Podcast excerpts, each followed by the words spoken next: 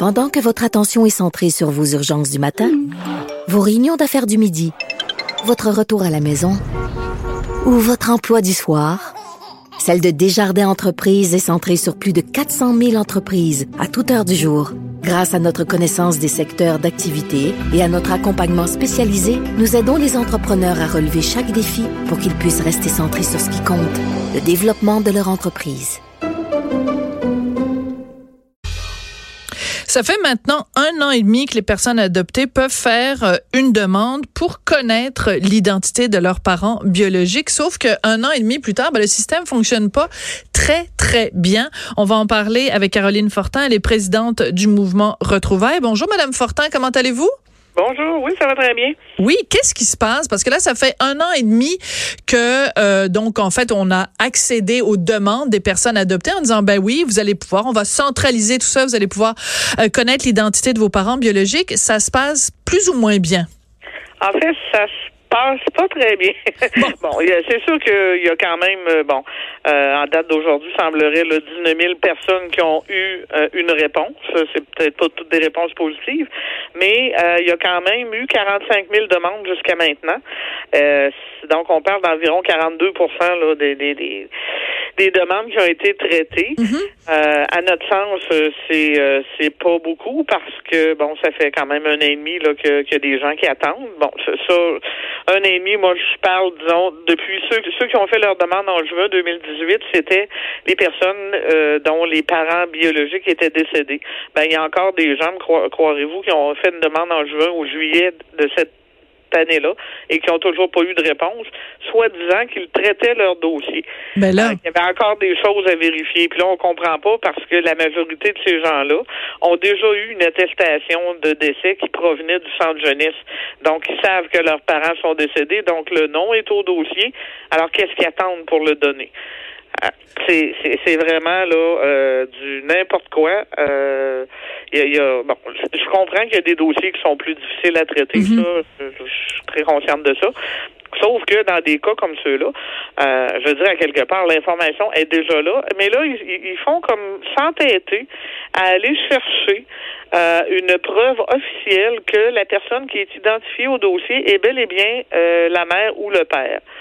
Donc, si, exemple, le père est indiqué au dossier et n'a pas signé de papier à l'époque, mhm. ils ne donneront pas l'information parce qu'ils ne sont pas en mesure de confirmer que c'est bel et bien le père. Mais en même temps, Madame Fortin, je vous, je vous interromps ici deux secondes.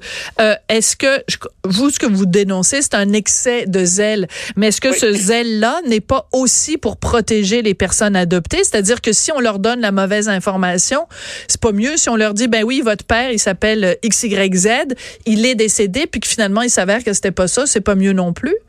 Ben, en fait, ce que ce que nous on demande, c'est que bon, la, loi prévoit qu'on donne l'information, donc on donne l'identité des parents identifiés au dossier et euh, des informations pour prendre contact. Oui. Ça, c'est la loi qui dit ça. La loi ne va pas plus loin que ça.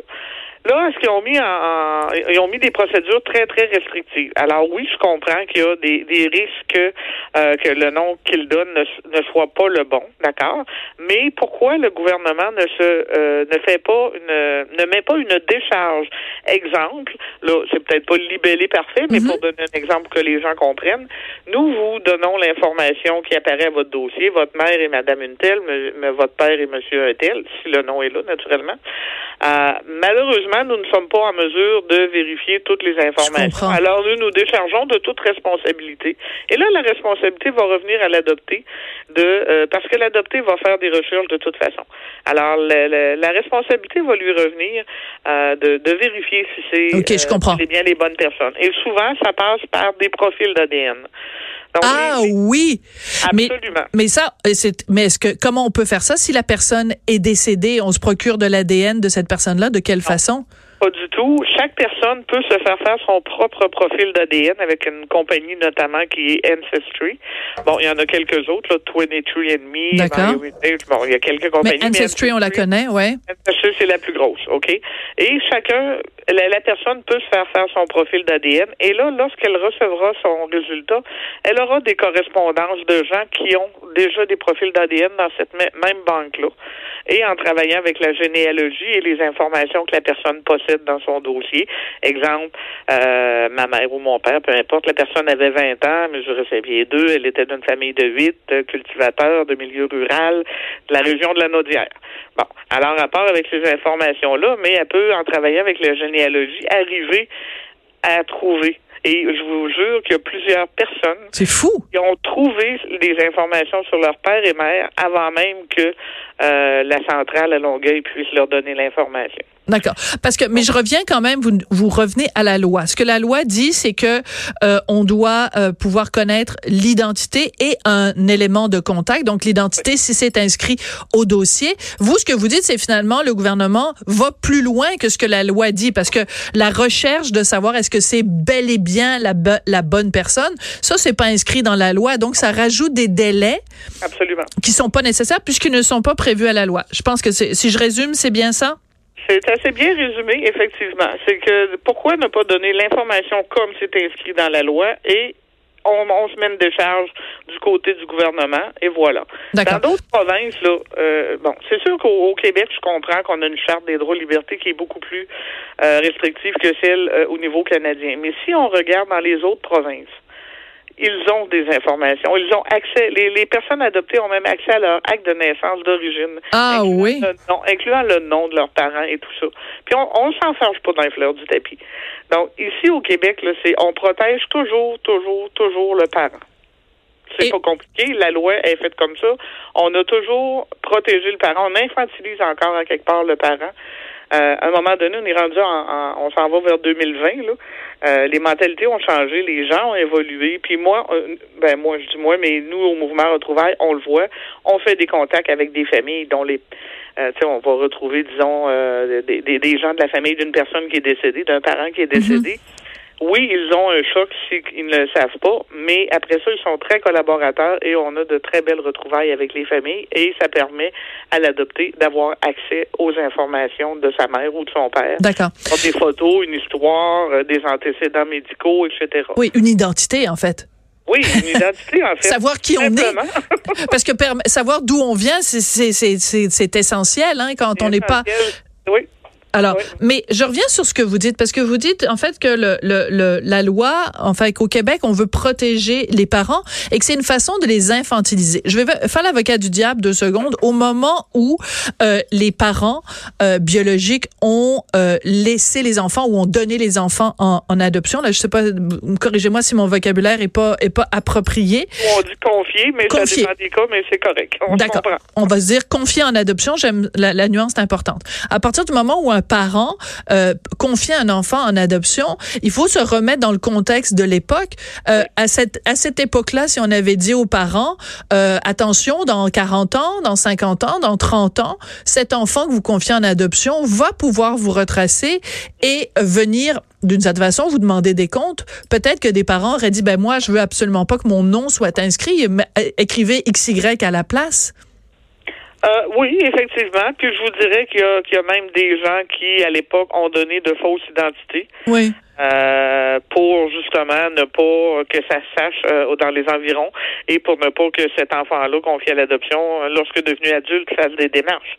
Sauf que à ce moment-là, je pense qu'on on, ne connaissait pas l'importance de connaître son identité, mm-hmm. ses, ses, antécédents médicaux. On le voit aujourd'hui dans le milieu médical, comment c'est important d'avoir accès à nos antécédents. Bon, mais la personne adoptée, là, qui est rendue à 60 ans puis qui a jamais eu euh, de, de, de, contact avec sa, ses familles biologiques, elle répond encore, ben, je sais pas, je suis adoptée. Je hmm. sais pas, je suis adoptée. À un moment donné, il y a, des choses qui, euh, il y a des traitements qui auraient pu être donnés probablement dans, bien des cas. Ça peut avoir une incidence sur la santé de la personne adoptée. Si on sait, par exemple, que dans sa famille, il y a plein de gens qui ont des problèmes cardiaques ou autres. Ah. Hmm. Donc, ça, ça, a une incidence. Euh, vous nous avez donné les chiffres tout à l'heure. Vous dites qu'il y a 45 000 personnes donc qui ont fait une demande. Sur ces 45 000, il y en a seulement 19 000 qui ont eu une réponse, soit négative, soit positive, mais une réponse.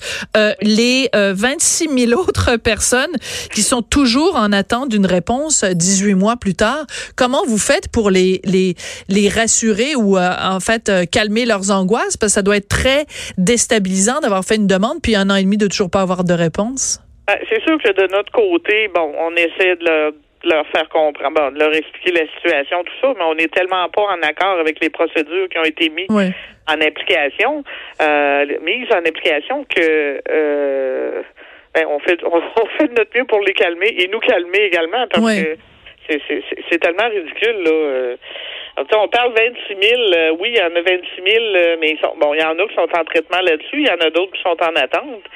Alors, on leur dit, ben écoutez, prenons notre mal en patience ou allez vers des tests ADN, vous allez avoir une réponse probablement plus rapide. Plus rapide. C'est fou quand même, hein? Ah, ouais, c'est ce que vous nous racontiez tout à l'heure. Vous avez rencontré il y a quelques semaines le ministre délégué à la Santé et aux services sociaux, Lionel Carman. Comment ça s'est passé la rencontre?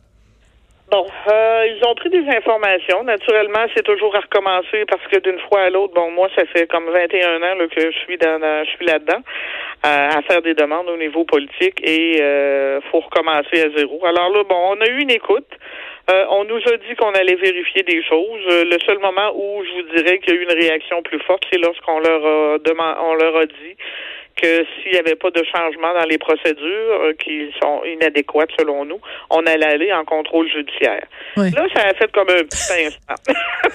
ça a comme réagi. Euh, j'espère que d'ici la fin de l'année, euh, il va se passer des choses de façon sérieuse parce que les procédures qui ont été mises en place, en fait, ça a été mis en place, ça a été sous les conseils de bon des conseillers juridiques du gouvernement. moi, je pense qu'à quelque part, c'est un non-respect de la loi. Là. Oui. Euh, très rapidement, vraiment en, quelques secondes, euh, racontez-moi une histoire de quelqu'un qui a retrouvé ses parents euh, biologiques, une personne adoptée qui a retrouvé et que ça s'est bien passé, que ça s'est bien terminé. Ah, ben, il y en a. Mais racontez-moi-en une! Faites ah, ma journée, là. Faites mon lundi. Ben, je peux vous raconter la mienne, si vous voulez. Bon. Allez-y. Ben, moi, c'est pas suite à la, loi 113, par contre. Ah bon, ben là. non, non, allez-y. suite à la loi 113. Oui, s'il vous plaît.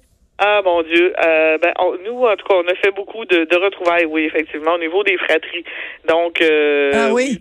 J'ai des cas où, euh, bon, j'ai une personne récemment euh, qu'on a retrouvé la famille maternelle et la famille paternelle, et euh, ils ont une collaboration qui, euh, qui, qui est très très intéressante. Et ils ont fourni des photos. Ils doivent, ils vont se rencontrer sous peu, puis probablement organiser bon quelque chose, une partie de famille si on veut là. Et cette personne-là, elle est contente parce que maintenant, elle a en plus les deux côtés, côté mère, côté père. ça c'est super intéressant. Là. Mais on en a plusieurs, parce que là, regardez, vous, vous ben, Je vous prends au dépourvu, c'est pas gentil faire ça. J'en ai plein. non, mais je me disais une belle histoire, là, à quatre semaines de Noël, là, une histoire de retrouvailles. Mais écoutez, vous reviendrez nous en parler. Merci beaucoup, Caroline Fortin. Ça a été un plaisir de vous parler, puis bonne chance euh, en mettant de la pression sur le gouvernement. Et Caroline Fortin, qui est présidente du mouvement Retrouvailles. Après la pause, on va parler à Maria Mourani de ses publicités sur le web pour des offres d'escorte, comme par hasard, dans le temps des fêtes.